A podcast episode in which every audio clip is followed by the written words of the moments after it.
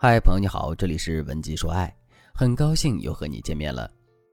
挽回是什么？对很多人来说，挽回就是一场猜谜游戏，因为他们不知道前任提分手是不是真心的，他们也不知道前任到底还爱不爱他们，所以他们时时刻刻都在猜测前任的心思。有的时候，他们都恨不得像《大话西游》里的紫霞仙子一样，钻进他的至尊宝的心里看一看。那么，猜前任心思的这件事到底有没有意义呢？答案是没有意义。其实，我们作为当事人去猜测前任的心思，最终得出的结论肯定是很主观的，甚至我都可以断言。哪怕前任已经完全不爱你了，这段感情也没有任何挽回的希望了，你也会找到各种迹象和理由来证明这段感情还是有希望的，前任还是爱你的。所以，猜测前任心思的这件事一点意义都没有。正确的做法是，我们要根据客观的指标去进行判断。那么，前任跟我们提分手之后，我们应该去搜集哪些指标，并根据这些指标做出判断呢？第一个指标，看两个人分手前一段时间的相处状态。在突然遭到前任提分手的时候，我们注意力的焦点很容易放在分手时两个人的状态上。可实际上，两个人在那个时候的状态多多少少都是有点伪装的。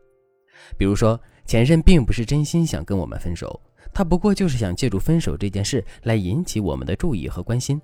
可是，尽管事实如此，在主动提分手之后，前任也会努力表现出他真的想跟我们分手的样子。所以，如果我们把自身注意力的焦点全都放在两个人分手时的状态上的话，我们其实是很难做出正确的判断的。其实，我们真正需要注意的是，在分手前的一周到两周的时间内，两个人之间的相处状态是怎样的。如果这段时间你们相处的都很好，分手这件事完全是个突发事件，那么你们之间是假性分手的概率会很大，因为假性分手的特点就是突然性。情绪化、剧烈但不持续等等。相反，如果在两周里你们一直在吵架，并且一次比一次吵得严重，那么在这种情况下，你们之间就大概率是真性分手了。当然了，如果你不太善于总结两个人之间感情状况的话，也可以添加微信文姬零五五，文姬的全拼零五五，把这件事交给专业的人士来做。第二个指标，分手之后看前任是否做出一些极端行为。如果前任是真心想跟我们分手的，那么他在主动提出分手之后做出的一些事情可能会更加的无所顾忌，甚至是绝情。比如，为了躲避我们对他的纠缠，他可能会毫不犹豫地拉黑、删除我们的联系方式，并且对我们说各种狠话。比如，我真的对你太失望了，你自私、任性、刁蛮，我跟你在一起实在是太痛苦了。我当初真是瞎了眼才会跟你在一起的，你这样的女人就活该被分手。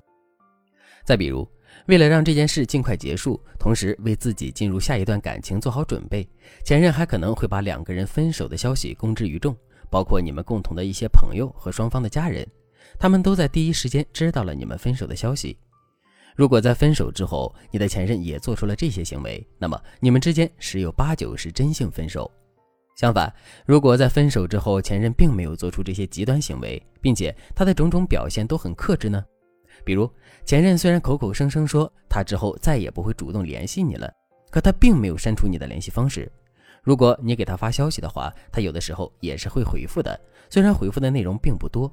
再比如前任虽然一直都在叫嚷着他这辈子都不会再理你，可他却并没有公开两个人分手的事情，甚至连他最好的朋友都不知道你们之间到底发生了什么。如果你的前任在分手之后也是这样的反应的话，那就说明你们之间大概率是假性分手。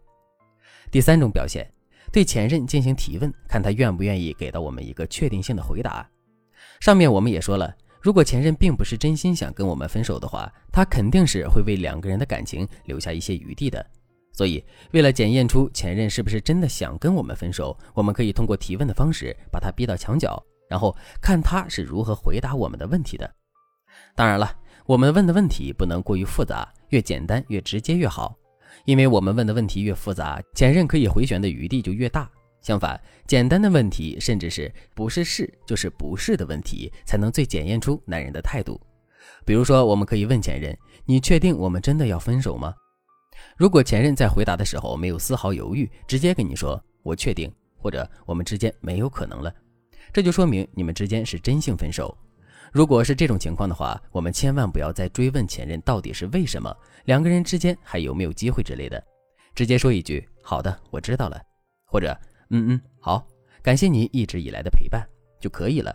这样能保证我们不至于暴露自身的需求感，从而为挽回留下更多的余地。相反，如果前任没有直接回答我们确定还是不确定，而是给到了我们一个模糊的回答，比如“你觉得我是怎么想的呢？”我也没有办法，我也很无奈。我也不知道，我想一个人好好的静一静，这就证明前任并不是真心想跟我们分手的。即使他是真心想跟我们分手，他分手的决心也不是太坚决，我们依然有很大的概率可以挽回这段感情。当然了，以上三个指标只是判断前任心理的三个简单指标而已。如果你想针对自身的情况得到更加准确的答案的话，你也可以添加微信文姬零五五，文姬的全拼零五五来获取专业的指导。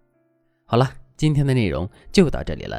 文姬说爱，迷茫情场，你的得力军师。